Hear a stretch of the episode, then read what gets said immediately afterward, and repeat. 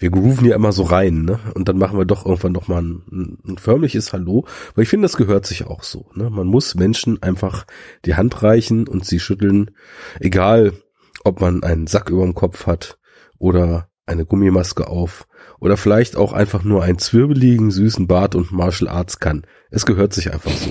Für jede Klasse von Mensch. Ob du Batman bist, ob also du Bruce Wayne bist, es gehört sich einfach Hallo zu sagen.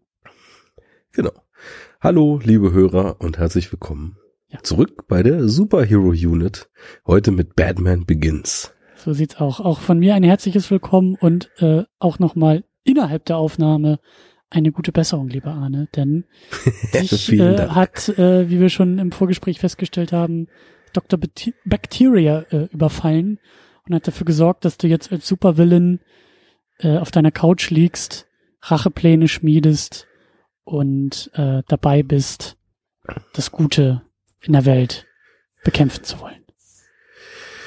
Genau, denn dafür bin ich schließlich Teil dieser Superhero Unit.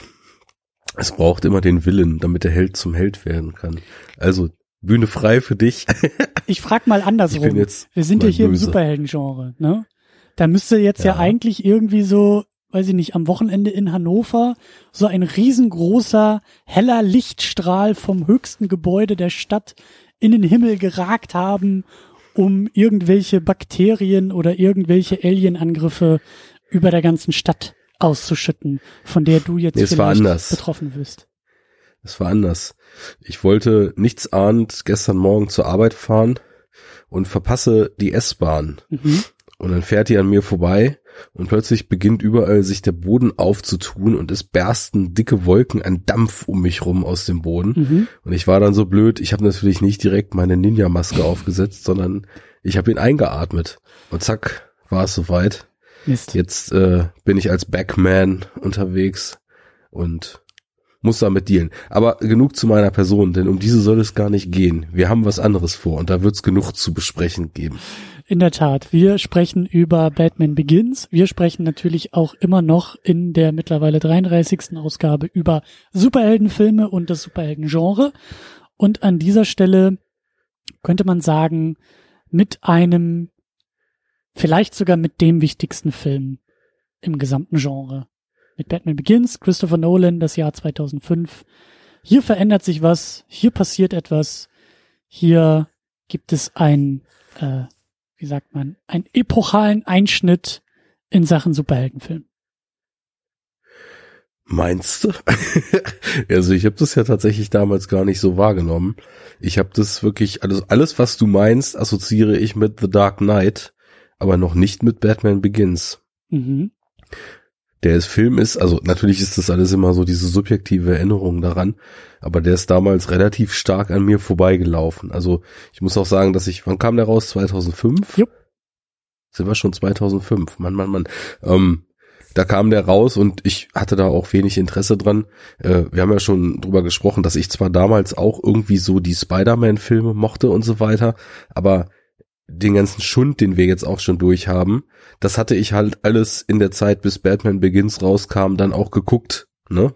Ebenso durch X-Men, Spider-Man, äh, so ein bisschen auf diesem Superhelden-Train, der gerade so Fahrt aufnahm, einfach mal mitgetuckert, ne? Also nicht euphorisch, aber nichtsdestotrotz irgendwie schon dem Ganzen relativ angetan. Und ich weiß nicht, ich glaube Elektra, der kam dann später, den haben wir ja, glaube ich, in einem Double Feature äh, ein bisschen vorgezogen, aber dazwischen kam halt richtig viel Murks, ne? Also Daredevil mhm. und aller möglicher anderer kleinerer Kram. Vielleicht habe ich auch Batman Begins einfach, weil ich mich damals auch noch nicht so wirklich regelmäßig mit Kinostarts befasst habe, im Kino verpasst und habe dann noch so ein paar von diesen Direct-to-Video-Superhelden-Schmock-Dingern gesehen und dann Batman Begins irgendwie mehr oder weniger aus mangelndem Interesse eine ganze Weile liegen lassen, weil irgendwie sich schon so festgesetzt hatte, ach ja, dieser Superheldenkram, der ging irgendwie ganz gut los mit Spider-Man, aber ist auch alles eigentlich eher doof jetzt schon so. Das war so meine Grundeinstellung. Und da hatte ich den auch gesehen und war, ja, also ich fand ihn schon besser als die anderen, aber er hat mich jetzt irgendwie nicht groß vom Hocker gehauen bis mich dann irgendwann mal ein Kumpel, der halt Comic Geek ist, angesprochen hat, so von wegen, ah, Superheldenfilme und ich meinte, ja, pff, so den, den Spider-Man Anfang des Jahrtausends und so, das, den fand ich schon ziemlich cool, X-Men auch, aber jetzt kommt doch eigentlich nur noch Mist Und dann meinte er, ja, ist schon viel Schrott, aber zieh dir mal Batman Begins rein, der ist schon ziemlich geil. Und dann habe ich nämlich auch mal geguckt und dann ist mir aufgefallen, dass der ja von dem Regisseur ist, der meinen heißgeliebten Memento mhm. Ende der 90er oder, an, oder in 2000er gemacht hatte. Und das war dann für mich schon ein ausschlaggebendes Argument. Hm. Ja, ich glaube, ich, ich, ich glaube, den sollte man auch beobachten, den Regisseur. Also ich glaube, aus dem wird noch mal was. der, der hat Potenzial, der Mann, ja. Ja, bei mir war es ähm, ähnlich. Also ich habe Batman Begins nicht im Kino geguckt. Ich habe den irgendwann, glaube ich, auch spät so äh, im Heimkino nachgeholt.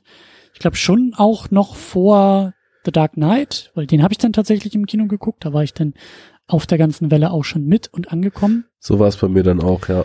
Aber ja, ich war, ich meine, 2005, 2006 war ja den Superman Returns angesagt. Ich weiß auch gar nicht, ob ich den überhaupt im Kino geguckt habe damals, aber ich war ja eher auch äh, damals schon so im, im Superman-Lager unterwegs und Batman Begins ähm, ist ja auch ein, ein, ein größeres Phänomen und auch ein größeres Thema, weil der ja auch viele Dinge gleichzeitig macht und machen muss und machen will, aber haben wir ja auch schon drüber gesprochen, diese ganzen, also Batman war ja bis dahin eigentlich e-, eher verbrannte Erde. Ne? Also nach dieser ganzen Schumacher-Geschichte und äh, äh, hier Batman und Robin und Batman Forever und so äh, musste Batman halt auch erstmal wieder neu gestartet werden. Und da war ich halt auch, glaube ich, wie viele andere ein bisschen kalt unterwegs, weil die vorherigen Batman halt nicht besonders gut waren. Und warum soll der jetzt hier Das kann bei mir auch eine Rolle gespielt haben. So, wieder so ein Quatschfilm brauche ich nicht, interessiert mich nicht, wie du sagst. Spider-Man ist im Kino und gibt den Ton an und die X-Men sind da und äh, äh, lassen Spannendes erwarten und so, dann kommt auf einmal irgendwie so aus dem Nichts wieder irgendwas mit Batman. Und da war ich auch erstmal ein bisschen skeptisch. Aber als ich den dann nachgeholt habe, ähm, vor allen Dingen den Film, aber ich habe auch gerne, ich glaube dann auch später noch oder ungefähr auch zu der Zeit, äh, das Videospiel gespielt, das gleichnamige, auf meinem Gamecube, glaube ich. Äh, mhm. Auch zu Batman Begins, also das, das Film, das, das Spiel zum Film. Und sowohl das Spiel, aber natürlich und ganz besonders der Film und auch eben ganz besonders Nolan und Goya, die das Ding ja auch zusammen geschrieben haben, die konnten mir zum ersten Mal Batman auch als Figur näher bringen.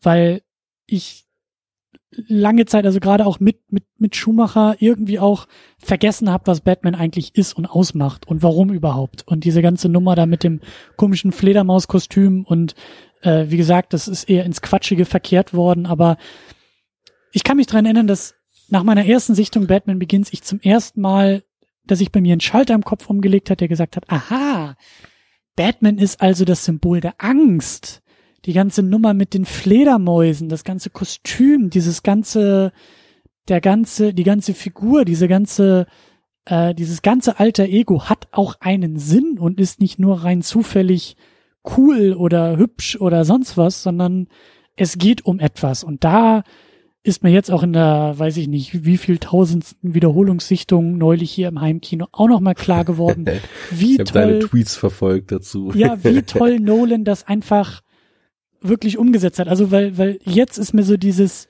ist mir so dieses Handwerk dahinter einfach so aufgefallen, dass dieser gesamte Film von vorne bis hinten, diese, diese komplette Erzählung, diese wahnwitzige Figur Batman als absolut logische Konsequenz von allem, was passiert und allem, was Bruce Wayne erlebt und allem, was ihm widerfährt, so aufgebaut wird. Und das ist schon auch eine sehr, sehr große Leistung, die Nolan da vollbringt, die gerade so mit Dark Knight im Rücken, Dark Knight Rises und Batman wird immer weiter erzählt, gar nicht mal so selbstverständlich ist, aber eben so, so selbstverständlich wirkt und so selbstverständlich hier auch ähm, erzählt wird. Und das ist aber trotzdem eine riesengroße Leistung, die da passiert, finde ich. Auf jeden Fall, also das ist auch eine Sache in dem Film, die ich ganz groß anerkenne. Ich würde noch mal ein Stück zurückrudern, weil ich mir vorhin, als du über dieses milde Desinteresse an dem Film gesprochen hast, auch noch mal ein bisschen die Vergangenheit vor Augen gerufen habe. Man muss sich ja auch schließlich dann noch mal klar machen, dieser ganze Shoemaker-Quatsch, das war ja das Bild von Batman, was in den 90ern prominent und das war eben nun mal damals so eine der Hauptquellen für Filme im Fernsehen eben immer wieder hoch und runter gedudelt wurde. Ne? Mhm. Du hast nicht Batman und Batman Returns im Loop äh, auf irgendwelchen Privatsendern gesehen, sondern dann kam dann der Riddler und dann kam dann Orny und dann kam wieder der Riddler und dann kam wieder Orny und äh, dann kam wieder Poison Ivy und es war oder war Poison Ivy aus dem zweiten? Ich weiß nee, es nicht. Nee, die war glaube ich im ist auch, dritten. Ja, genauso wie ich damals gesagt habe, wie in meiner Erinnerung das alles verschwammen, ist ja. es jetzt auch so, äh, dass wir die vor, was weiß ich, anderthalb, zwei Jahren besprochen haben und ist auch wieder alles eine totale, für mich nicht auseinander zu dividierende Grütze in meiner Erinnerung wieder formt. Also eigentlich nur an den ersten kann ich mich so richtig erinnern. Und ähm, ja, der erste, der hat natürlich auch, obwohl er andere Schwerpunkte setzt, äh, was ganz anderes gemacht und hat halt schon mal diese relativ dunkle und getriebene Figur Batman ein bisschen verständlich gemacht und auch versucht, die Backstory sich ranzuholen, um die Psychologie hinter dieser Figur eben auch erfahrbar zu machen. Da haben wir ja auch wirklich damals lange drüber diskutiert und ist uns, glaube ich, auch ganz gut gelungen, das so ein bisschen rauszuarbeiten. Aber das wurde ja völlig vergessen. Und na, der Ansatz, den jetzt hier Nolan wählt, das ist ja schon was völlig anderes, weil er ja diese ganze vermeintlich, sagen wir mal, relativ in den Quatsch abgedriftete, zumindest im filmischen Universum, mhm. Batman in den Quatsch abgedriftete Figur sich nimmt und sagt, okay, ich will jetzt hier was vollkommen geerdetes draus machen, ne? Und wie du schon sagst, es ist eigentlich eine aberwitzige Figur, aber ähm, er versucht halt wirklich den den Ursprung dieses charakterlichen Risses, den Bruce Wayne hat, den Werdegang und schließlich die Batman-Werdung als so eine völlig stringente Sache durchzuerzählen. Und das ist eine der Stärken des Films, äh, muss ich auch sagen, schafft das eben so, dass man am Ende des Films, ähm, was man von so manchen filmischen Entscheidungen halten mag, mal völlig außer Acht gelassen, aber von dem Arc dieser Figur Batman oder der Origin Story von Batman, die hier nochmal erzählt wird, dass man da eigentlich no loose ends hat. Also das, das geht richtig gut auf und das baut aufeinander auf und da liegt vielleicht auch mh, hm, ja gerade der Punkt, der von Nolan Kritikern ja immer gern so zur Kritik herangezogen wird. Ähm, Nolan versucht das halt komplett logisch zu erklären, ja, ja, wie ja. Bruce Wayne zu Batman geworden ist, ne? Und also ich, ich, ich kann da was mit anfangen, ist aber ganz witzig. Ähm, wollte ich eigentlich später zukommen, kann ich aber schon mal kurz anteasen, weil ich habe bei diesem Mal schauen, das war jetzt bei mir, weiß ich nicht, das vierte oder fünfte Mal, dass ich den Film gesehen habe. Und von allen Nolan-Filmen, und die habe ich alle mehrfach gesehen, ähm, bei diesem Mal schauen war es jetzt das erste Mal, dass ich plötzlich gemerkt habe oder dass ich plötzlich erkannt habe, was dieses ist, was Nolan-Kritiker oft so gegen ihn anführen. Dieses, ja, dieser fast schon übereifrige Drang dazu, alles zu erklären und alles, was passiert und alles, was Figuren tun, irgendwie auf so einem rational durcherklärten Fundament fußen zu lassen. Aber irgendwie geht's für mich schon noch auf. Also ich, ich habe es zwar diesmal an manchen Ecken und Enden filmisch dann nicht mehr so rund empfunden, wie ich das bei den ersten Sichtungen des Films halt empfunden hatte. Aber der Arc der Figur, der ist auf jeden Fall ziemlich stark gemacht. Ja. Ja. Ja, ich meine, Nolan ist äh, bis heute nicht der emotionalste Erzähler und auch nicht der menschlichste Erzähler, auch wenn er es vielleicht ein bisschen mehr versucht in der letzten Zeit so. Ähm, aber ich habe das ja auch am Anfang gesagt, dass der Film, ähm, als du meintest, so hört, ist das nicht eher Dark Knight, aber mit Batman Begins hat's ja tatsächlich angefangen. Ne? Also ohne Batman Begins mhm. gibt's keinen Dark Knight. Ja. Äh, klar, Dark Knight legt eigentlich bei allem noch mal eine Schippe oben drauf, aber überhaupt ist Batman Begins, also der ist halt so, so wichtig und das ist mir jetzt auch in der Wiederholungssichtung nochmal aufgefallen. Eben unter anderem mit dieser auf die Figur konzentrierten Erzählung, dieses seh zu, dass die Figur, dass dein Held, dass deine Hauptfigur, die muss funktionieren, die muss glaubhaft sein, die muss, ähm, die muss stimmen und die muss stehen. Das hat Nolan erkannt und in meinen Augen hier eben auch schon mal sehr, sehr gut umgesetzt.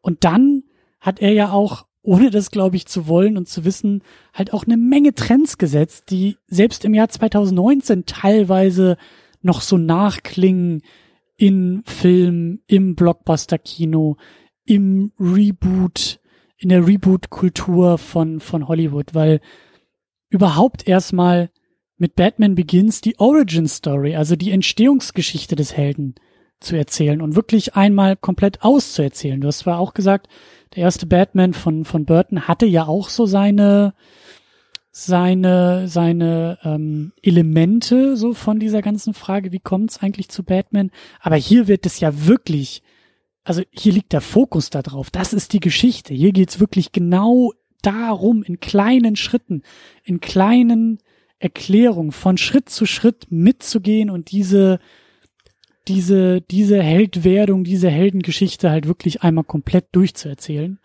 Und danach haben es ja auch Dutzende Filme äh, genau das ja nochmal wieder versucht. Auch dieses Reboot-Prinzip von hier liegt irgendwie etwas rum, hier liegt eine Marke, hier liegt ein, eine Filmserie brach, da muss jemand kommen und mit diesem wir erzählen nochmal komplett von vorne Ansatz frischen Wind in die Sache reinbringen. Und das hat Nolan, also no, ich gehe mal davon aus, dass es auch einfach Nolans Idee und Nolans Pitch war und Nolans äh, ja clevere Idee war, um Batman auch wieder relevant zu machen. Und danach hat's eigentlich jeder versucht, egal welches Franchise du dir anguckst. Das ist auch ganz äh, ganz witzig, weil in der Wikipedia zu dem ähm, zu dem Batman Begins gibt's dann auch ähm, so, so ein Abschnitt, der heißt Impact und äh, ja. da, da sind dann halt auch äh, Filmemacher oder Regisseure oder, oder eben auch Schauspieler, die halt dann auch sagen, so ja, äh, Batman Begins war Inspiration. Das sind dann Iron Man, Incredible Hulk, also das ganze MCU, die, die, die, die ersten Schritte im MCU, der neue äh, Terminator, der sowohl der Salvation als auch der Genesis, Star Trek, das Reboot von, von äh, J.J. Abrams, ähm, der, der jüngste Godzilla, Skyfall, ähm, X-Men First Class, X-Men Wolverine, all das sind unter anderem und noch viel, viel mehr Filme und Filmemacher, die gesagt haben, wir machen so wie Nolan, wir machen so wie Batman Begins. Und das ist natürlich schon auch, auch wichtig und entscheidend und, und, und relevant bei der ganzen Sache. Aber, und da, das will ich auch noch ganz kurz als Schleifchen hinterher schieben, das, was ich ja auch so interessant und spannend finde, und deswegen ist das, glaube ich, auch in Verbindung mit Dark Knight erst so richtig populär geworden, Batman Begins war jetzt auch nicht der riesengroße Kassenschlager. Also ja, das genau. war ein genau. moderater Erfolg. Der hat so sein Budget, sein, sein, seine Kosten, das Doppelte seiner Kosten so gerade eben wieder eingespielt. Das war jetzt schon, also wie gesagt, das war okay. Das hätte auch nach der Nummer auch vorbei sein können. Und dann ist ja mit Dark Knight erst dieser Millionen, äh, Milliarden-Blockbuster aus Batman geworden, der ja dann auch wieder Maßstäbe im Superhelden-Genre gesetzt hat, als erster Film ja. diese Summe einzuspielen. Aber ich glaube, das war so dieser, dieser One-Two-Punch. So erste, erste Runde äh, Batman Begins, zweite Runde K.O. mit The Dark Knight. ja, und dritte, dritte Runde Kampf abgebrochen mit äh, Dark Knight Rises. Da werden wir ja auch noch drauf zu sprechen kommen, aber ja, das ist dann Ja, ja. den habe ich nach wie vor nur einmal gesehen und fand den bei weitem nicht so schlecht wie alle anderen, aber da reden wir dann mal anders drüber. Ja. Naja, also es ist schon auf jeden Fall natürlich eine ganz andere Richtung, die Nolan hier geht. Und natürlich, deswegen sagte ich das vorhin, habe ich so verankert in meiner Erinnerung, dass diese in Häkchen gesetzt Dark and Gritty Welle, ja. dass die dann erst durch Dark Knight so wirklich losgetreten wurde. Aber da wird sicherlich natürlich Batman Begins auch schon den Grundstein gelegt haben, weil wir müssen uns ja auch mal vor Augen rufen, was hier eigentlich erzählt wird und was hier für eine Welt eigentlich erzählt wird. Und da ist halt den Film relativ gemein. Also bei Dark Knight Rises fällt das, finde ich, so leicht in sich zusammen, aber bei den ersten beiden, dass er Batman halt mehr oder weniger in so eine reine Crime-Welt verfrachtet hat, ne? Ja. Und die, Figu die Figuren, die es da gibt, also er ist halt ähm, ein seelisch gebrochener Typ mit unfassbar krasser Ninja-Ausbildung und ähm, alles, was quasi an Übersinnlichem passiert, ist tatsächlich, weil Scarecrow alle Leute mit so einem Neurotoxin vergiftet, was eben Halluzinationen hervorruft und alle anderen sind halt einfach Verbrecher. Und das kommt ja nicht von irgendwoher, weil ähm, ich denk mal, ich weiß, es wurde ja immer gesagt, dass Nolan halt jetzt nicht wirklich Ahnung von Comics hatte, ne? Aber man, man hat ja schon so gehört, dass er auch sagt, er hat sich in seinem gesamten Dark Knight Ansatz, also mit der gesamten Trilogie eben an relativ geerdeten Comics eben orientiert, also speziell jetzt für den ersten Film äh, Year One, mhm. was ja von Frank Miller ist. Habe ich auch mal gelesen Und, dann später. Super Ding, super toll. Ja, das, das hatte ich schon, als ich wieder angefangen hatte, Comics zu lesen relativ bald gelesen. Und da ist es ja auch so, dass Batman halt von so einem Training in Fernost dann eben nach Gotham zurückkommt und äh, die vier, fünf Hefte oder was das, was da in einem Volume sind, erzählen ja eben sein erstes Jahr dort und äh, ja, dann dann gibt's aber halt eben auch noch und das ist vom Ansatz finde ich noch prägender da drin, gibt es noch The Long Halloween von Jeff Loeb, spricht man ihn glaube ich aus. Mhm. Ähm, und das habe ich jetzt auch mal gelesen in Vorbereitung. Die mir auch vor einer Weile schon mal gekauft, weil ich das auch damals schon aufgeschnappt hatte, dass sich eben die Trilogie da so drauf beruft. Und das ist ein astreiner, lupenreiner Noir-Comic. Also das hat mit, mit diesem Superhelden, also in, im Sinne von übersinnlich, abgedreht, fantastisch, hat das überhaupt nichts zu tun. Also äh, da, im Grunde genommen geht es darum, dass ein Killer äh, immer mehr Leute aus diesem Mafia-Clan, deren Kopf hier ja im Film auch vorkommt, dieser ähm, Falcone, mhm. ähm, ähm, immer mehr Leute umbringt, immer nur an Feiertagen. Und äh, es ist halt wirklich mit so richtig harten Schatten. Und genauso wie es hier im Film dann auch dargestellt ist, Batman taucht plötzlich auf den Schatten aus den Schatten auf und ist sofort wieder weg und ist so überhaupt nicht greifbar als Figur. Und ich habe es noch nicht ganz durch, aber die ganzen Villains, die da vorkommen, die sind auch alle ziemlich geerdet, ne? Also da werden dann eben auch die Leute werden erschossen, die da umgebracht werden in dem äh, in dem in dem Buch. Und das ist alles viel, viel mehr Film noir als Superheldenfilm, mhm. wenn man das jetzt mal so ins andere Medium überträgt. Und ich denke mal, diesen, naja, wenn man es mal auf den Anfang von Batman zurückführt, diesen Detective Comics Ansatz, ne, ähm, den hat er sich, also zumindest ähm, von der Erdung des Ganzen her auf jeden Fall dann so als Inspiration genommen und hat gesagt, okay, ich äh, mache jetzt hier keine aus den Augen Laserstrahlen ja. schießenden grünen Space Monster. Ja. ja. Sondern ich, ich will halt einfach, dass Batman, ähm, durch, der ja durch ein Verbrechen zu dem geworden ist oder zu dem wird, was er ist, dann eben auch Verbrecher bekämpft, die auch eben relativ bodenständig einfach der Mafia angehören oder Gewaltverbrecher sind oder wie auch immer. Und das ganze Setting ist eben in Gotham als einem korrupten Sumpf aus Gewalt und Kriminalität angesiedelt und nicht in irgendeinem übernatürlichen äh, Super City-Kontext, wo nur irgendwelche abgefahrenen Figuren unterwegs sind.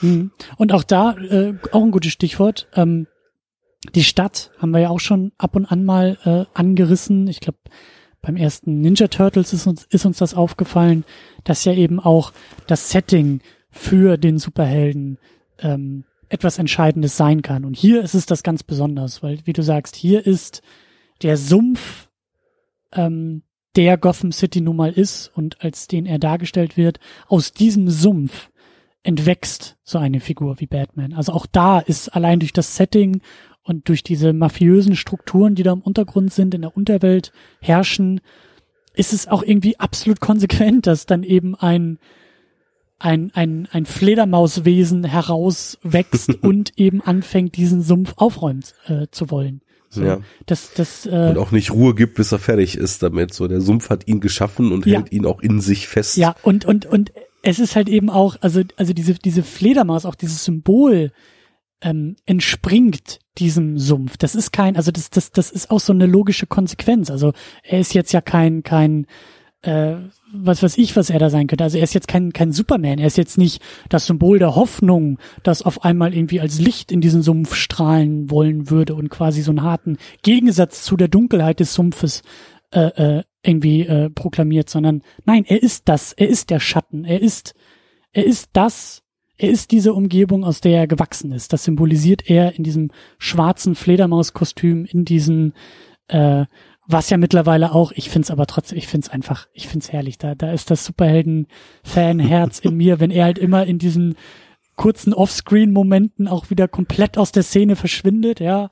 Auch da so der, der, der Running Gag, der ja dann später auch bei South Park auf, äh, aufbereitet wurde, aber es ist so, ja, Gordon guckt einmal kurz zur Seite und guckt irgend, und wir sehen nicht, was im Hintergrund passiert und Gordon dreht sich wieder um mit einem Halbsatz.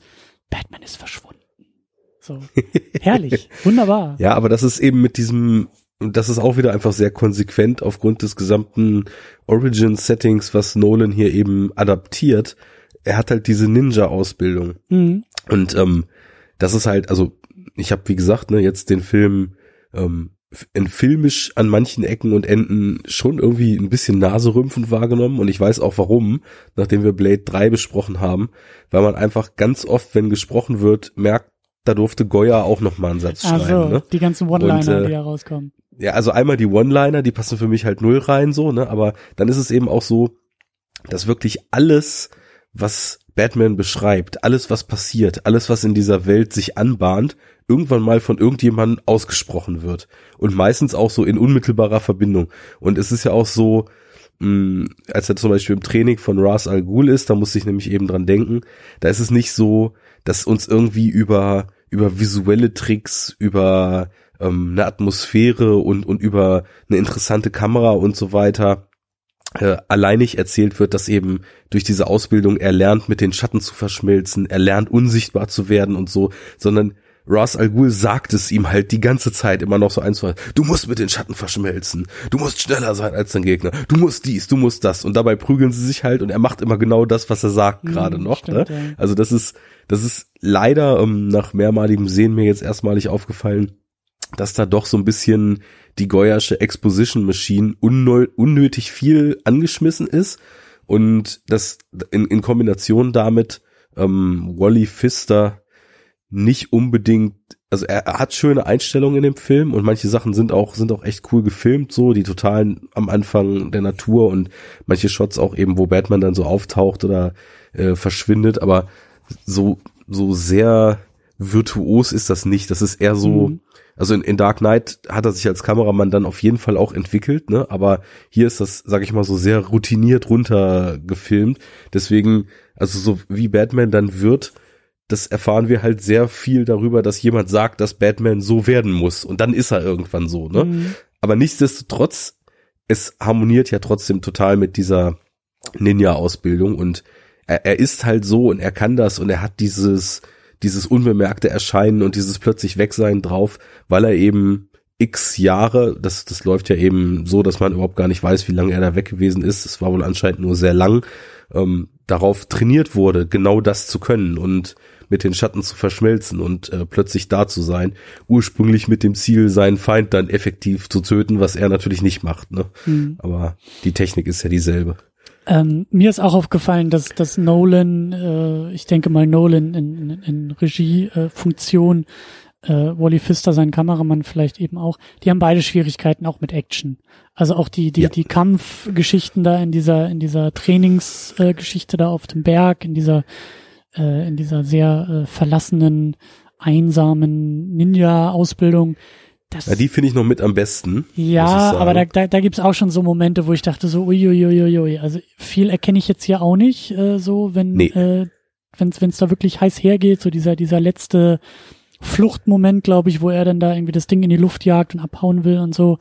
Das ist schon, das ist schon mhm. grenzwertig. Da bin ich mal gespannt, ob mir das nachher bei bei Dark Knight und bei Dark Knight Rises noch mal mehr auffallen wird. Aber so also wirklich Action im Sinne von von von Kampf und von von von großer ähm, also von von von Massenschlägereien, Massenkämpfen so, das das ist nicht unbedingt Nolan Stärke. Also ich denke natürlich sofort an den ja. Truck, den sie in Dark Knight einmal komplett um die eigene Achse irgendwie wirbeln und das halt absolut fantastisch einfangen. Also diese Art von Action, diese Set Pieces, die kann Nolan wirklich sehr sehr gut. Aber sobald es darum geht, dass da sein, sein Protagonist, sein Batman im Fledermauskostüm gegen ein, weiß ich nicht, Ras Al Ghul äh, äh im, in der U-Bahn irgendwie kämpft, einfach nur zwei Typen die Fäuste austeilen, das und die Fäuste siehst du größtenteils noch nicht mal. Ja. Weil das ist einfach so dieses Nullerjahre, ähm, ich sag's jetzt mal ein bisschen heftig, ähm, inkompetent inszenierte Action-Problem.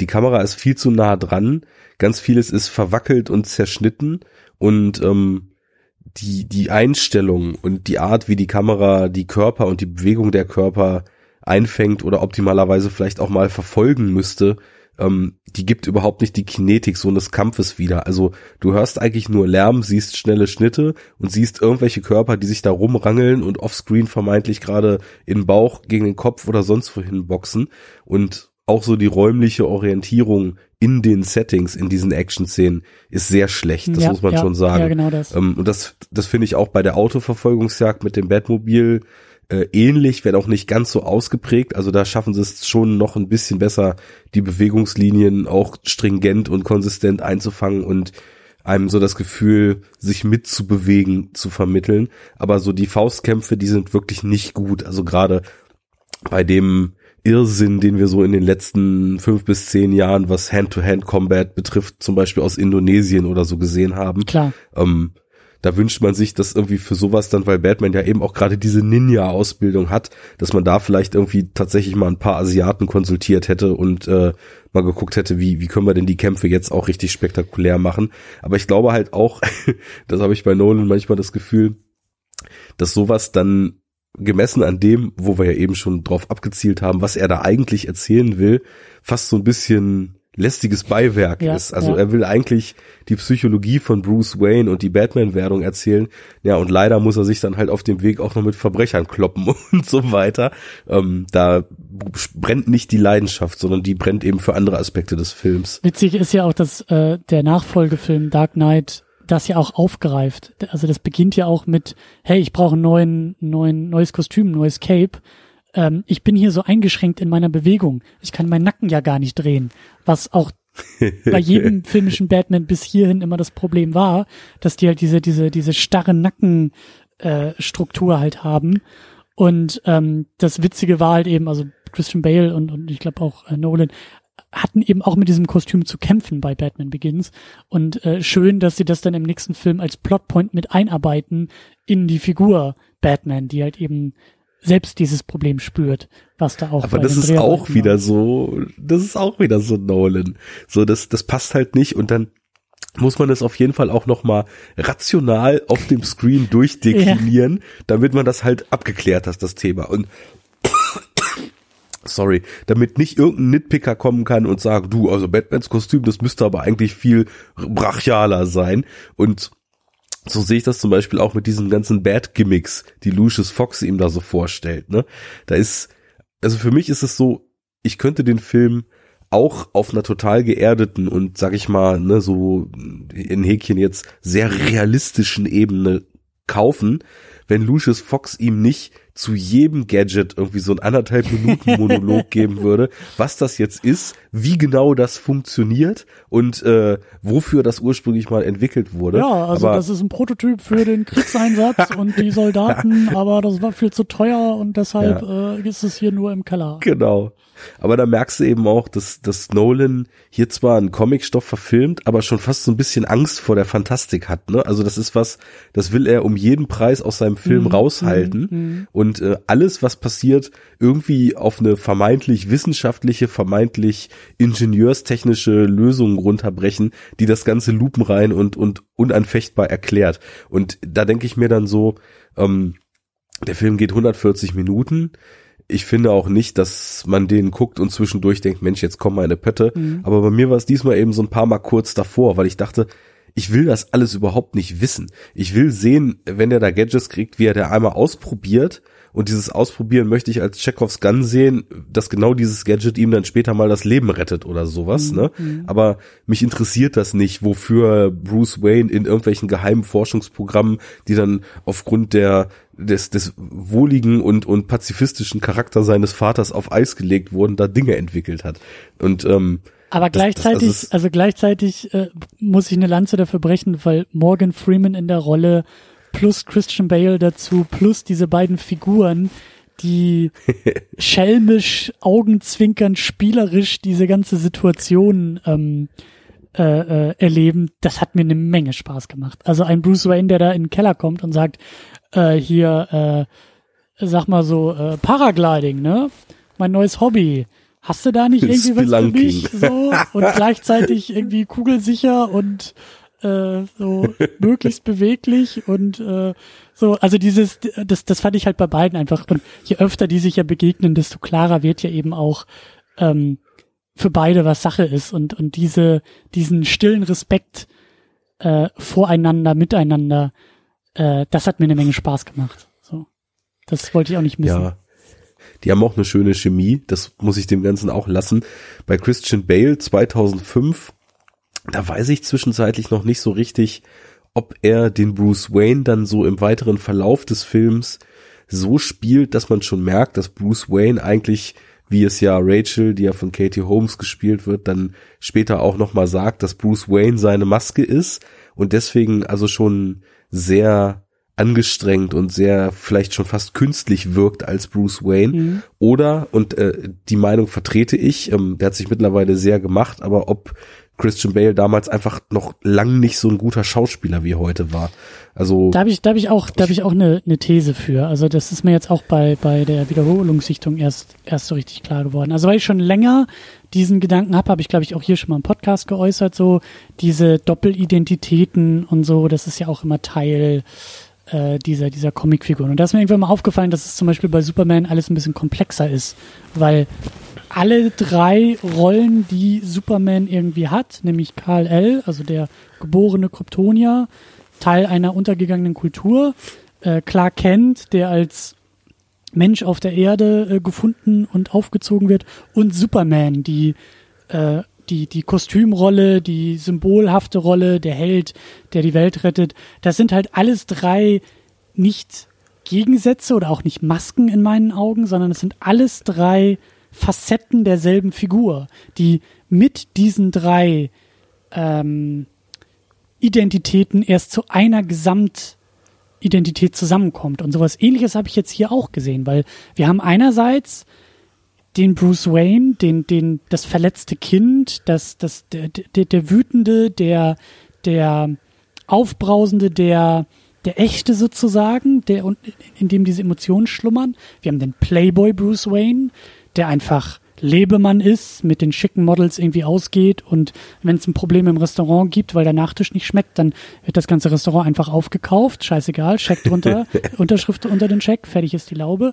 Plus als drittes gibt's dann eben Batman, der mit dem Kostüm in der Nacht die Bösen vermöbelt, um dafür zu sorgen, dass es am nächsten Morgen vielleicht ein bisschen besser in der Stadt läuft. All das sind für mich halt keine, keine Gegensätze oder keine, keine Masken, die da irgendwie vor etwas ähm, verbergen sollen, sondern all das sind drei Aspekte, sind drei Facetten derselben Figur, die halt immer mit der entsprechenden Maske oder mit dem entsprechenden Kostüm oder in dem entsprechenden Setting halt ein, ein, eine andere Seite zeigen und ausleben kann. All diese Seiten machen in der Gesamtheit diese Figur eben aus. Und braucht diese Ja, das stimmt. Figur auch. Das Kind bleibt auch immer in ihm, weil dieses traumatische Erlebnis eben seine ganze Kindheit definiert hat. Ja. Und natürlich auch auf ewig sein Antrieb bleibt. Und äh, Bruce Wayne, der als äh, Milliardär das alles überspielt und in Saus und Braus lebt und ständig irgendwelche Schlagzeilen und Skandale verursacht, der gehört eben auch so dazu, weil es auch der Teil von ihm ist, der lange Jahre versucht hat, diese Dinge eben durch Ablenkung und durch Ignoranz einfach aus seinem Leben zu verbannen. Und? Und es ist ihm halt nie gelungen und ja. das hat dann eben zur dritten Persona geführt.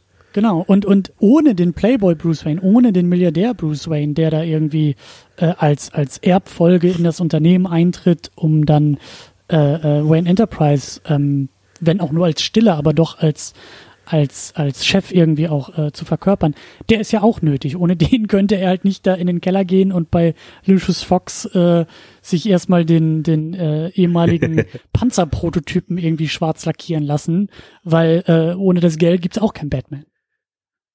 Ja, aber das ist auch eben so die Sache. Ich, ich finde ihn auch in Momenten sehr stark, wie zum Beispiel in diesem Dialog mit Lucius Fox, oder in den Rückblenden, wo er zu der Gerichtsverhandlung des Mörders seiner Eltern dann eben kommt mhm. Und äh, da innerlich völlig zerrissen ist und sogar so weit ist, dass er den selber töten will. Das sind Momente, die kaufe ich Christian Bale halt richtig ab und die gehen mir auch richtig rein. Und genauso gibt's dann später auch so vereinzelte Momente mit Alfred, ähm, mhm. wo sie eben diese gemeinsame Bindung, die sie haben und wo eben auch diese tiefe Verbundenheit und Freundschaft von Alfred so klar wird, wo er dann eben sagt, give you up, never.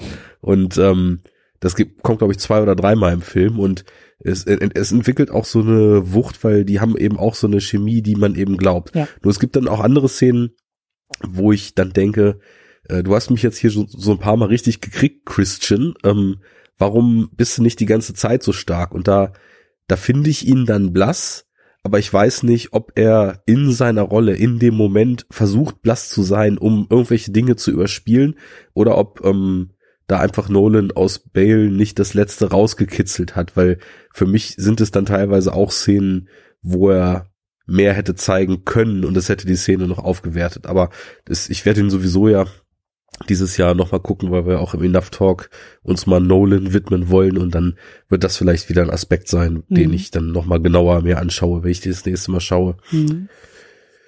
Ja, und, und äh, auch eine Sache, die wir schon so ein bisschen angesprochen, du hast jetzt nämlich gerade noch ähm, Michael Caine erwähnt, also Alfred. Ähm, ich empfehle, falls ihr äh, diesen Release im Schrank stehen habt, es gibt irgendwie so eine, so eine, es gibt irgendwie die Dark Knight Trilogie, Blu-ray, Special Edition, mega super duper Box, aber es gibt ein ganz, ganz tolles Bonus-Feature. Ich glaube irgendwie zwischen 30, 45 Minuten lang. Christopher Nolan im Gespräch mit Richard Donner. Richard Donner, okay. der äh, Superman-Vater 78 den ersten Superman ins Kino gebracht hat, äh, was ja hier auch im Archiv schlummert und auf Band ist, äh, in meinen Augen und auch in Augen anderer, das gesamte Genre erst begründet hat mit seinem Superman-Film und Christopher Nolan, der jetzt hier mit Batman Begins eigentlich nochmal einen erneuten Nullpunkt dieses Genres, dieses modernen Genres vielleicht äh, abliefert. Und die beiden Männer im Gespräch und wer Nolan äh, als einen stoischen, grimmigen, nachdenklichen äh, ja, Menschen und Filmemacher irgendwie wahrnimmt, sollte sich das mal genauer anschauen, weil ich habe Nolan noch nee, nie nee, so nee. oft grinsen und und mit so viel funkelnden Augen gesehen wie in diesem Gespräch, weil man merkt, dass Nolan eine Menge Respekt und auch eine Menge Liebe für Richard Donner und für Richard Donners Superman hat und äh, es ist halt ganz schön, weil die beiden dann natürlich auch aus völlig unterschiedlichen Zeiten kommen und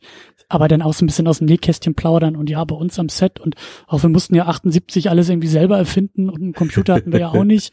Und äh, Nolan, der sagt so, ja, ich, ich hätte zwar einen Computer nutzen können, aber ich finde Modelle schöner und äh, der Computer kann ein bisschen retuschieren, aber mehr auch nicht. Und ganz, ganz tolles Bonus-Feature, ganz, ganz tolles Gespräch der beiden. Äh, schwirrt, glaube ich, auch so im Netz irgendwie immer mal wieder rum.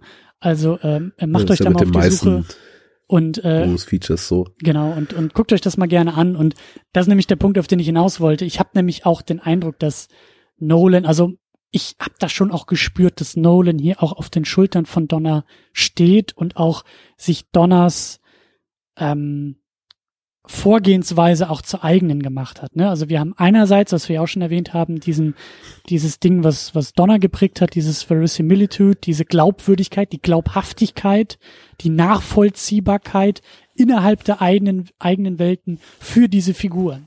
Das schafft Nolan, äh, das schafft Donner in seinem Superman ja auch, indem er am Anfang da diese Leinwand aufzieht, eine Kinderhand ein Comicheft aufschlägt und sagt, so sinngemäß, es war einmal äh, zu einer anderen Zeit und zack sind wir in der Welt von Superman und na klar, da ist der Planet Krypton und Superman kann fliegen und äh, all das passiert halt, weil es passieren kann, so, das funktioniert.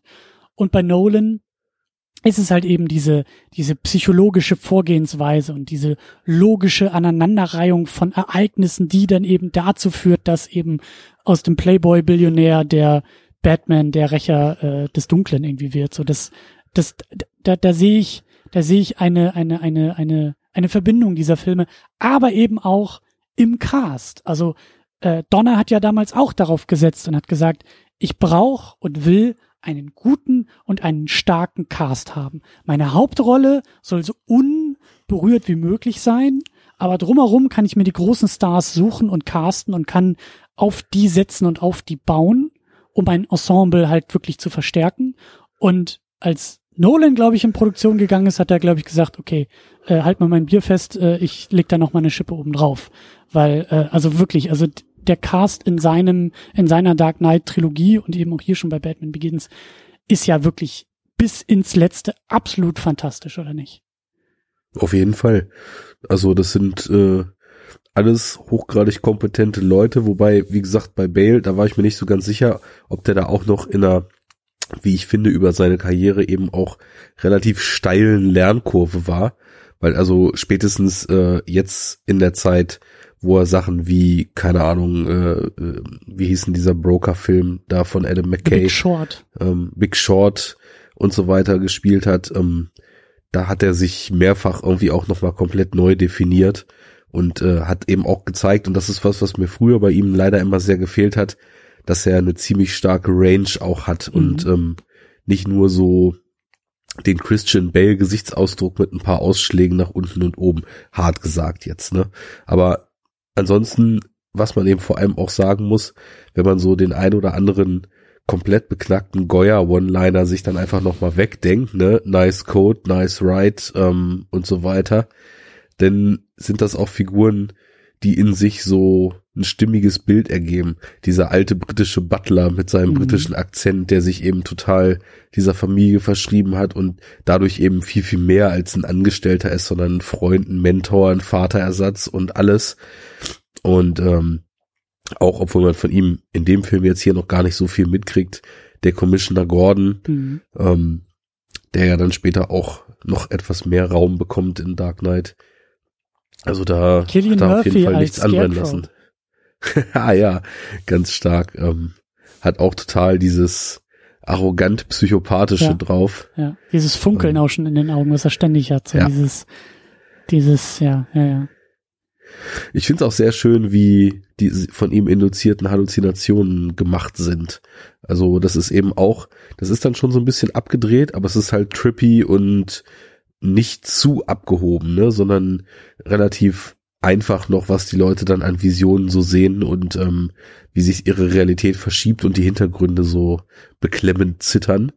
Aber das hat mir auch ganz gut gefallen, weil da kannst du natürlich eben auch, guck dir Mandy an, wie du drogeninduzierte Halluzinationen darstellen kannst. Ne? Ähm, da kannst du natürlich von kaum bis alle Regler auf elf absolut Gas geben. Und ähm, das würde aber dann auch wieder in diese Welt nicht so richtig passen, wenn man da zu krass eskaliert wäre. Deswegen sind die Momente ja auch meistens relativ kurz. Ähm, war ein schönes Comic-Zitat, dass Scarecrow dann irgendwann tatsächlich auf dem Pferd reitet, weil das ist direkt aus diesem Long Halloween übernommen. Mhm. Und ähm, ja, das, also es hat mir einfach visuell und von der Atmosphäre gut gefallen. Mhm. Mhm. Ich fand ja auch den, den, den Abschlussgag, den haben sie dann ja bei Dark Knight auch nochmal benutzt, aber so da auch die, die Tür offen zu lassen, natürlich für die Fortsetzung und für, für, für weitere, äh, für weitere Abenteuer in der Welt, als äh, Commissioner Gordon dann zu ihm sagt, hier, äh, so, da gibt's noch so jemanden, von dem haben wir noch nicht viel gehört, aber der hinterlässt immer seine Karte am Tatort. so, ja. Und dann ist es ja einfach nur die Spielkarte aus so, aus so einem Spieldeck, mit dem Joker drauf. Ja, und äh, die führt ja dann dazu, dass Nolan uns dann nochmal seine Version von Heat dargestellt ja, hat. Ja, ja. Wo ich eben auch dran denken musste, als du meintest, ähm, dass Nolan ja auch sehr eifrig und positiv und grinsend bei der Sache sein kann. Dem musst du nur irgendwas vorsetzen, wofür er brennt und dann ist er aber ratzfatz so drauf. Ja, also klar, er hat auch häufig so diese kühle, britisch nüchterne Art, aber das ist jetzt auch nicht der einzige, ne? Also ich finde zum Beispiel, bei dem guten äh, Alex Garland ist das auch, also noch viel ausgeprägter. Der hat so dieses britisch zurückgehaltene, leicht latent genervte, dass er eigentlich gerade gar keinen Bock hat, ein Interview zu geben, weil er Filme machen will, aber macht das halt. Aber äh, falls du das mal gesehen hast, als zum 25. Jubiläum, äh, nee, 20. war es ja, ähm, dieses Heat-Panel zu dem 4K-Remaster damals gehalten wurde, da hatte dann ja auch Christopher Nolan die ganze Bande auf der Bühne und hat Michael Mann und äh, Pacino und äh, mhm. zig andere von den Darstellern interviewt, was ja auch damals also wirklich Welten gesprochen hat, äh, wie ausgebrannt, also selbst auch wenn es um seinen einen seiner besten Filme geht, äh, Robert De Niro dann da auf der Bühne sitzt und eigentlich nur so suggeriert, ja, pf, keine Ahnung, was damals alles los war, habe ich alles vergessen, aber Nolans äh, strahlende Augen äh, schmäler das halt nicht, weil er da halt gerade mit dem Cast von Heat auf der Bühne ja. sitzt und über den Film redet. Also der ist, äh, dem, es muss halt einfach nur um Film gehen und um gute Filme und dann ist der Mann auch plötzlich wie befreit und losgelöst. Ja, ja, ja. ja. Ich, es ist halt nur manchmal so, äh, wann war denn das? War das nicht irgendwie, glaube ich, zu Dunkirk oder so? Da war er schon fast in so einer Politikerrolle unterwegs, ne? So dieses, ja, das ist hier 70 Millimeter und äh, ich will Ja. nicht digital und das, äh, da, da hat er eben auch so eine, ähm, er ist ja, glaube ich, auch, ist er nicht irgendwie mit Tarantino zusammen irgendwie in Kodak eingestiegen und haben die da nicht irgendwie Ja, genau. angefangen in Produktionsmittel zu investieren und und so ne? Also er hat eben auch vergleicht das mit 2005 wo er zum ersten Mal irgendwie glaube ich ein Budget von 140 Millionen Dollar in die Hand gekriegt hat und seine eigenen Sets klöppeln lässt und und mit Special Effects arbeitet und so. Das war ja alles auch relativ neu für ihn. Und irgendwie keine 15 Jahre später äh, sitzt er irgendwie da und und äh, kann äh, äh, ja, wie du sagst, ne, Panels zu Heat irgendwie moderieren und und äh, Kubricks Ja. 2001 irgendwie re-releasen und und hat auf einmal eben auch so eine eine Funktion eingenommen und ist eben nicht mehr nur so der der unbekannte junge wilde Filmemacher, der auf einmal irgendwas mit Batman am Hut hat, sondern der der ist ja auch der ist ja auch weitergekommen und auch weitergewachsen und ähm, ähm, dadurch auch gibt ja immer mal wieder auch, also mittlerweile glaube ich nicht mehr, aber gab ja auch immer mal wieder Leute, die gesagt haben, hey, lass ihn doch das DC-Universum aufbauen und ne, so bei Nolan hat's doch immer geklappt und äh, kann der nicht mal äh, äh, die Antwort auf Kevin Feige sein und äh, das Schöne ist, ja, nur was, was keiner verstanden hat, er hatte halt überhaupt keinen Bock darauf. exakt, Er wollte die Figur Batman erzählen und zwar genau in dem Rahmen, den er uns dann mit zwei Filmen gegeben hat. Zum dritten hat er sich ja auch eigentlich nur überreden lassen ja, und äh, ist dann da auch deutlich weniger stringent in seinem Ansatz. Aber er wollte das überhaupt nicht. Er wollte eine extrem realistische Variante dieses einen Helden, der eben als Crimefighter in einem Moloch unterwegs ist, erzählen. Und das hat er getan. Und ich glaube nicht, ich meine, er war ja anfangs zwar trotzdem in die Skripte von Man of Steel und so weiter involviert, aber ich glaube, da hat er auch gemerkt, das, was er da erzählen will, das funktioniert mit so einer ent enthobenen, entrückten Figur wie Superman überhaupt Ja. nicht. Und absolut. er hat das einfach gelassen. Da Absolut. durfte Goya übernehmen.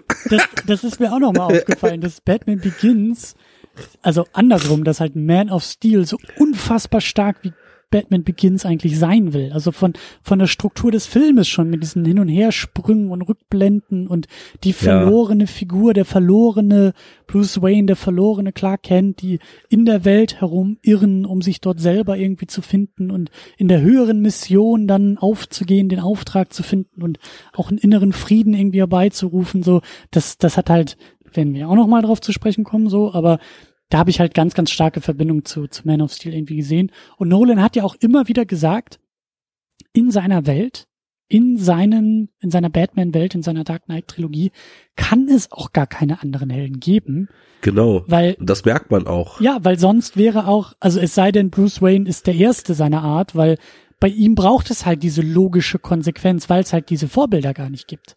Ne? Also wenn das schon Ja. 20 Jahre vorher irgendwie äh, das Wesen aus dem Himmel gefallen wäre, was auf einmal irgendwie äh, Wunder vollbringen kann auf Erden, dann wäre die Logik hinter einem Batman auch eine ganz andere, als zu sagen, ich muss hier Ninja-Training machen, weil äh, die Welt ist so schlecht. So. ja, natürlich.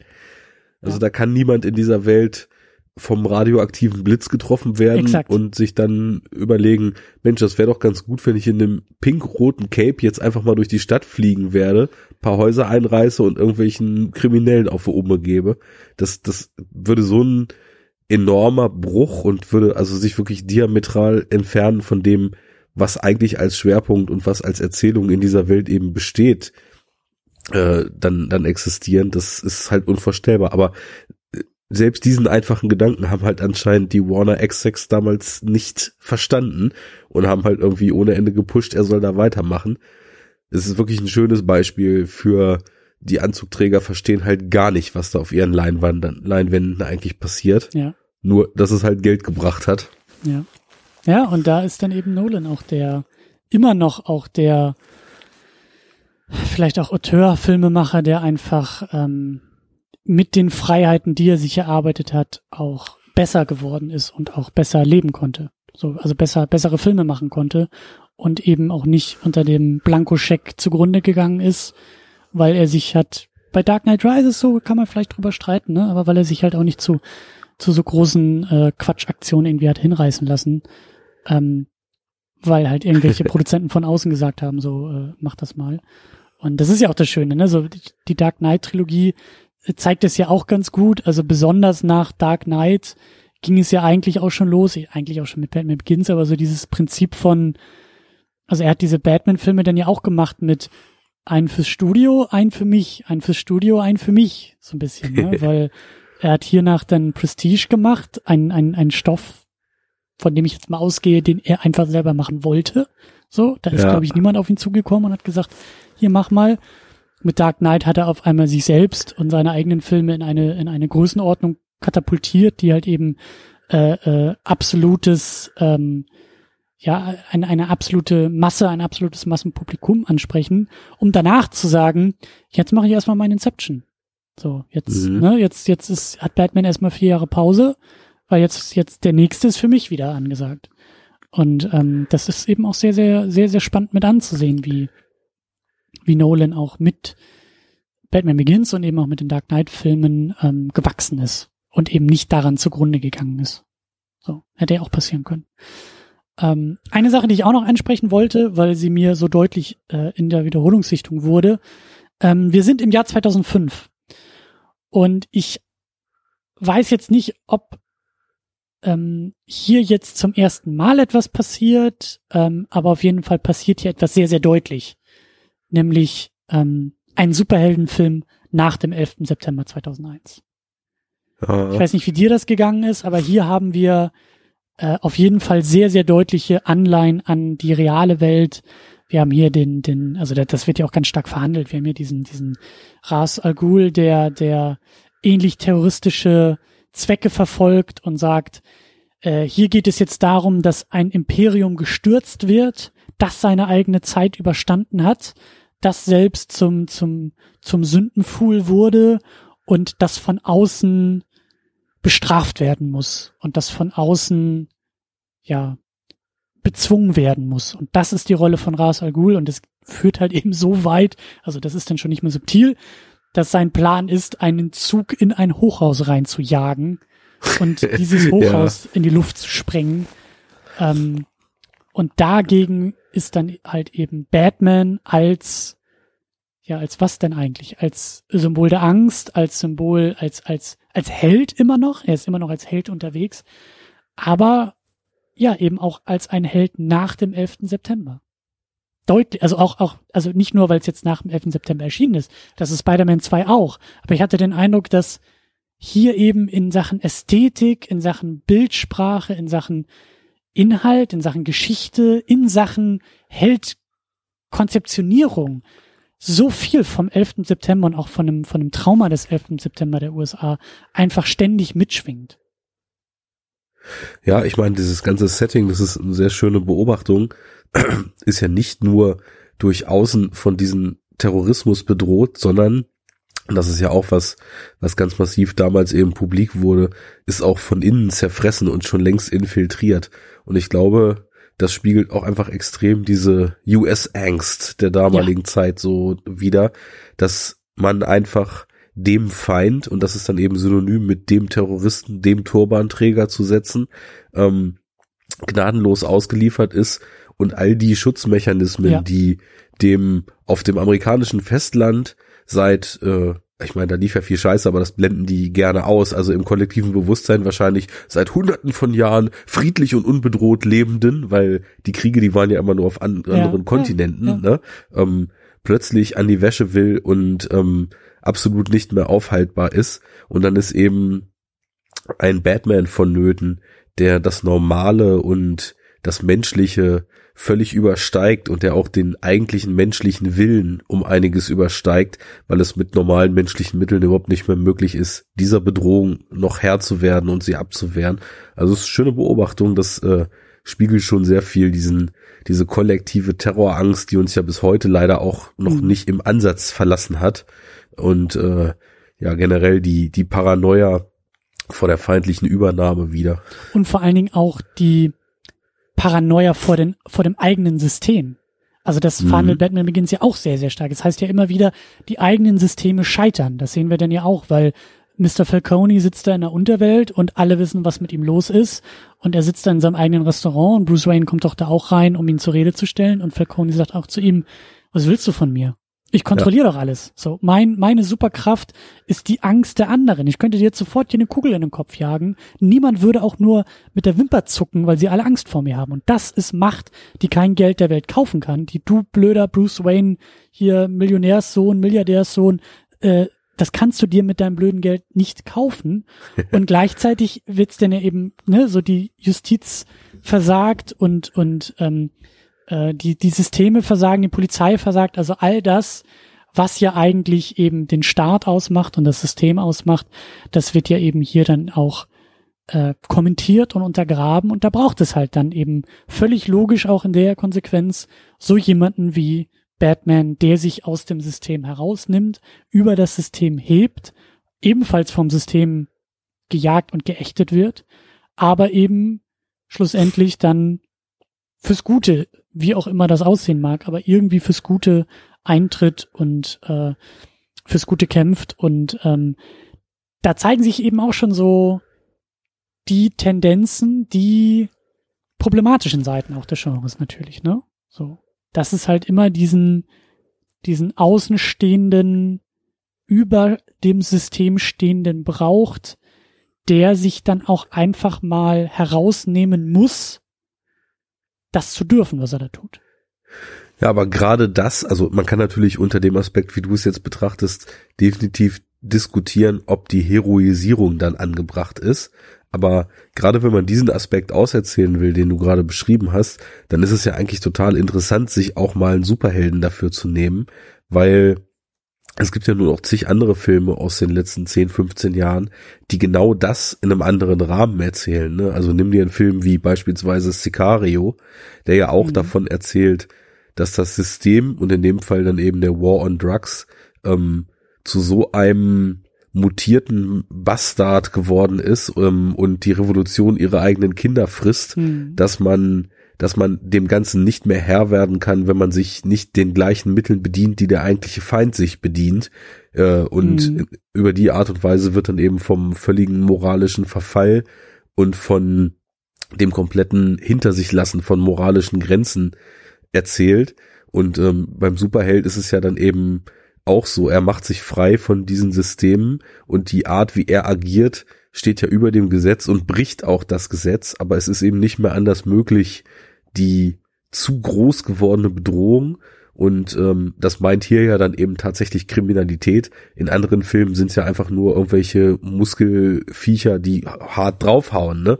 Da braucht es dann einfach nur Muskelkraft. Aber hier ist das eben eine andere Sache. Hier braucht es auch die Entschlossenheit und die Abgebrühtheit und die Konsequenz, sich über das Gesetz hinwegzusetzen, weil man eben merkt, dass nur so man ans Ziel kommen kann. Und das ist natürlich diskutabel, ob man das dann heroisieren sollte.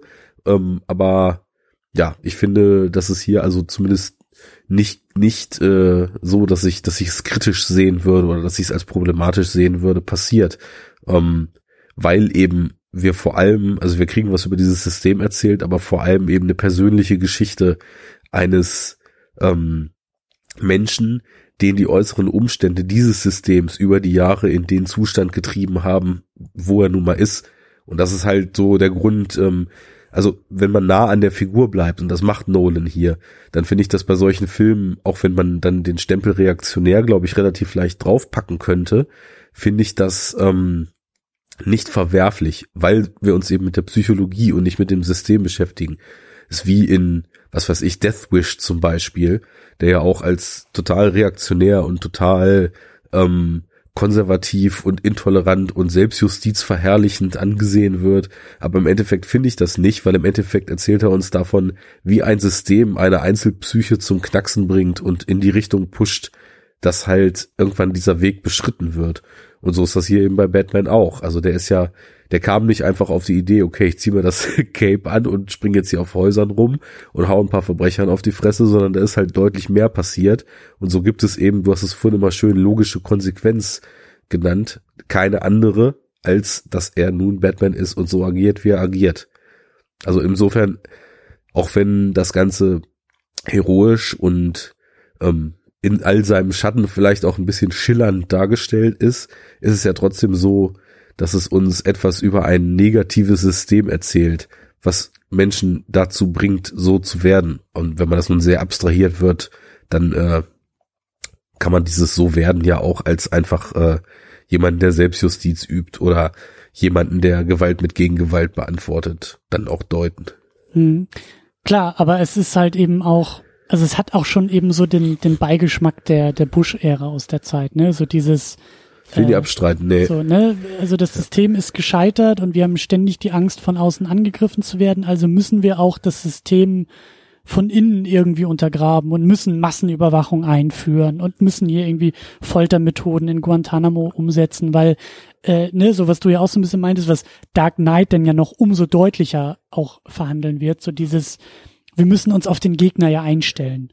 Ne? Und, und, und äh, so, das ist ja, ähm, das ist ja, glaube ich, auch das, was der Joker Batman irgendwie so ein bisschen vorwirft. Ne? So ohne dich, Batman, wird's mich Joker auch gar nicht geben. Und, und da so diese, diese Verzahntheit von, von System und Gegner des Systems und ähm, ja, also ähm, ich, ich, ich finde es jetzt auch nicht weiter, ähm, weiter, weiter schlimm oder falsch, was Nolan hier auch macht und wie er auch sein Batman erzählt. Ich finde es eigentlich sogar auch ganz gut, dass, dass hier mit den Film und mit der Figur wir auch eben solche solche Flanken auch langsam mal aufmachen können, so weil ähm, diese ja, also allen Superhelden ist auch etwas Faschistisches irgendwo inne. Die Frage ist halt immer nur wieder, wie erzählst du diese Figuren und wie betonst du diese Aspekte? Wie gehst du ja. mit diesen Aspekten um? Und ich hatte schon den Eindruck, dass Nolan das jetzt gar nicht so sehr kleinreden will, oder? Also bei ihm schwingt es halt mit und ich glaube, das ist kein, wie soll man sagen, kein, kein, keine, also das macht er nicht, das macht er nicht ohne Absicht. So, ich glaube schon, dass das nee. Teil dieser Welt, Teil dieses Systems, Teil dieser Psychologie, Teil dieser Figur. Ich meine, da geht's ja auch äh, in der Figur von Bruce Wayne drum, ne? Das sagt, glaube ich, die Rachel dann irgendwie zu ihm, nachdem sie ihn doch da nach dem Gerichtsurteil irgendwie einfängt und sagt, hier, und sieht, dass er da irgendwie diese Waffe hat und ihm eine Ohrfeige verpasst und auch sagt so, Rache bringt dir halt keine Harmonie. Also Rache lässt dich jetzt hier nicht irgendwie ruhen. Rache ist nicht die Lösung dafür. So.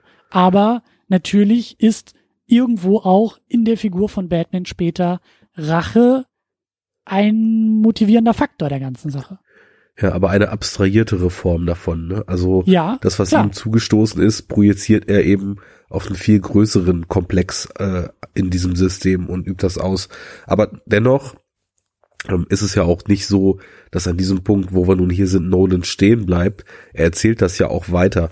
Und wir kriegen ja auch in Dark Knight dann später Szenen, ähm, wo mitten in einem Film, in dem äh, Chaos regiert und ein zutiefst nihilistischer Willen mit seiner völlig mit, äh, mit seiner völlig kranken Welt sich die ganze Stadt in, zu infizieren droht, wir dann doch in entscheidenden Momenten plötzlich so einen Hoffnungsfunken haben, wo er uns dann auch erzählt, ähm, auch wenn alle mit dem Chaos und dem Hass infiziert sind, so schlecht ist die Welt doch nicht und Menschen werden irgendwie doch noch menschliche Entscheidungen treffen.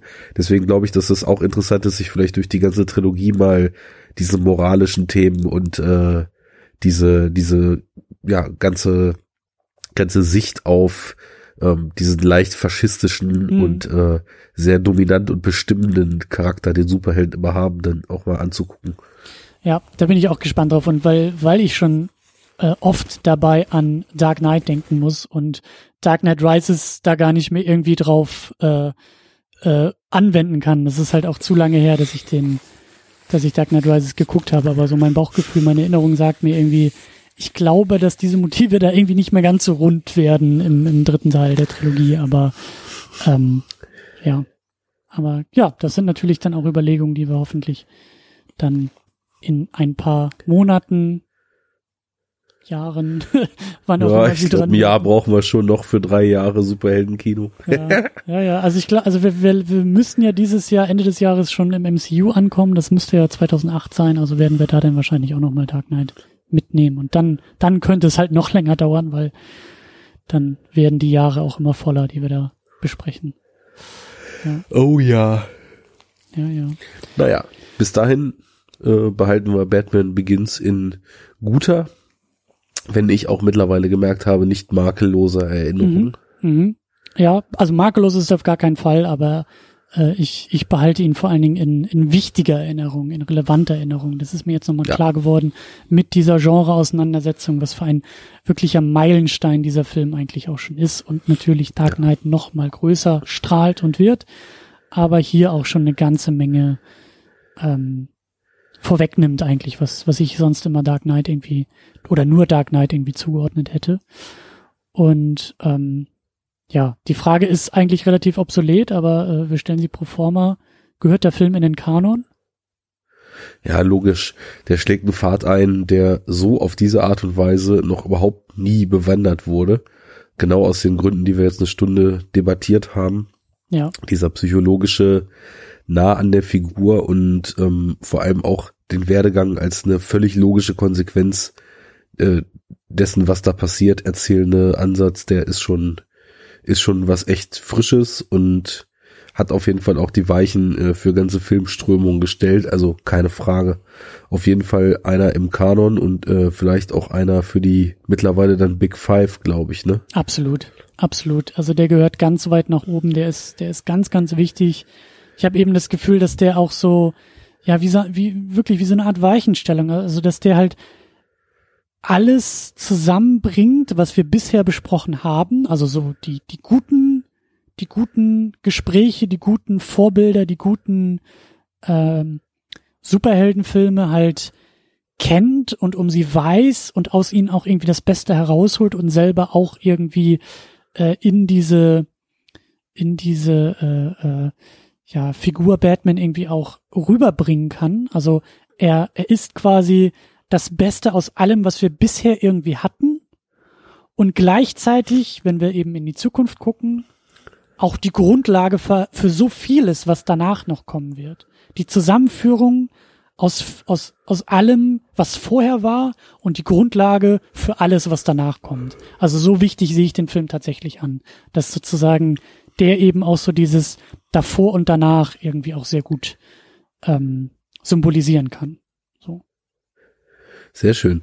Da müssen wir jetzt nur langsam mal anfangen, wirklich aufzuschreiben, was wir eigentlich als unsere Big, äh, Big, ja, Five, Six, keine Ahnung, Movies in unser Pantheon da aufgenommen haben. Ja, also ich weiß den ersten Superman und den ersten Batman auch, also nicht den 66er, sondern den ersten Burton Batman. ja.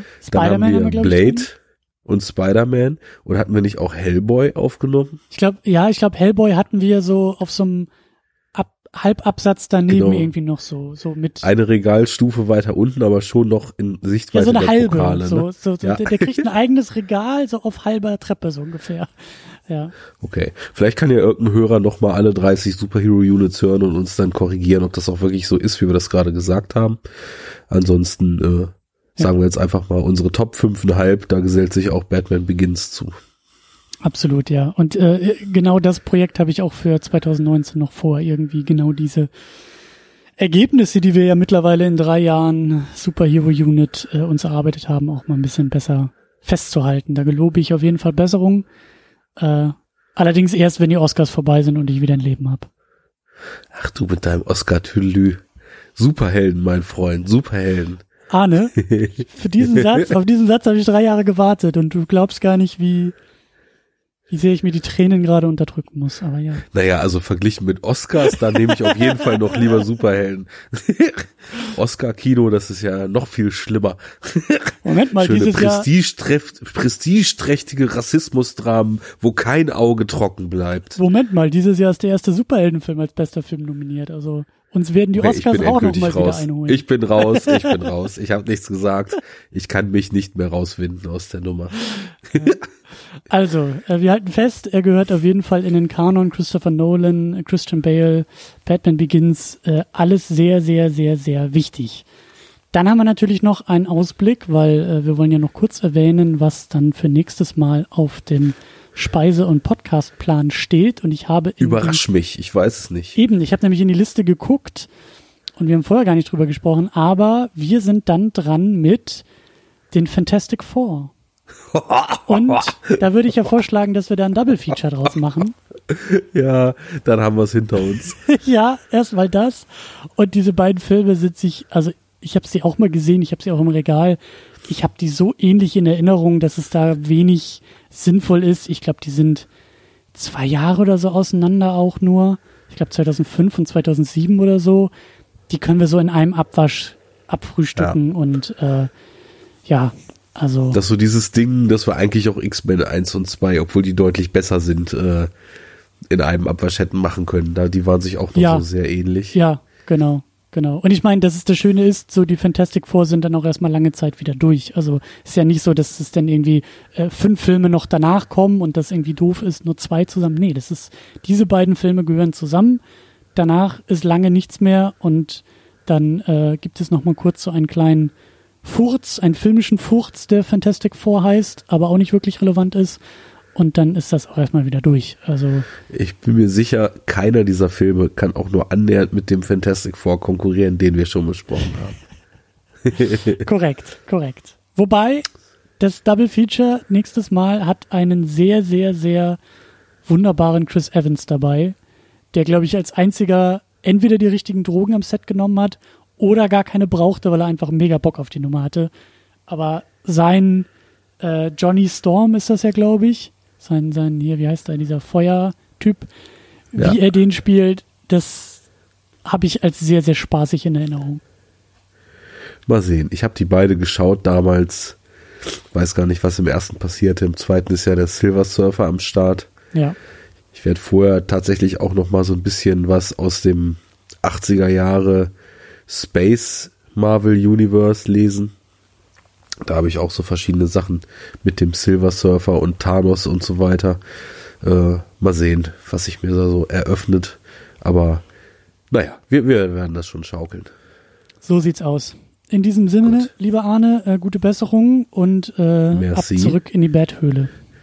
Ja, und äh, vielen Dank an die Hörer fürs Lauschen. Ich weiß nicht, ob im Chat jetzt noch jemand ist oder war, aber dann auch für diejenigen, die es runterladen. Merci beaucoup, ihr seid gut. Und äh, breitet euch mal schön vor und guckt zur nächsten Sendung mal die beiden Fantastic Four Filme. Bildungslücken. Genau, da können wir gemeinsam uns dann durchackern. Bis zum nächsten Mal. Geteiltes Leid ist halbes Leid. Tschüss. Und geteilte Freud ist doppelt Freud. Auf Wiedersehen.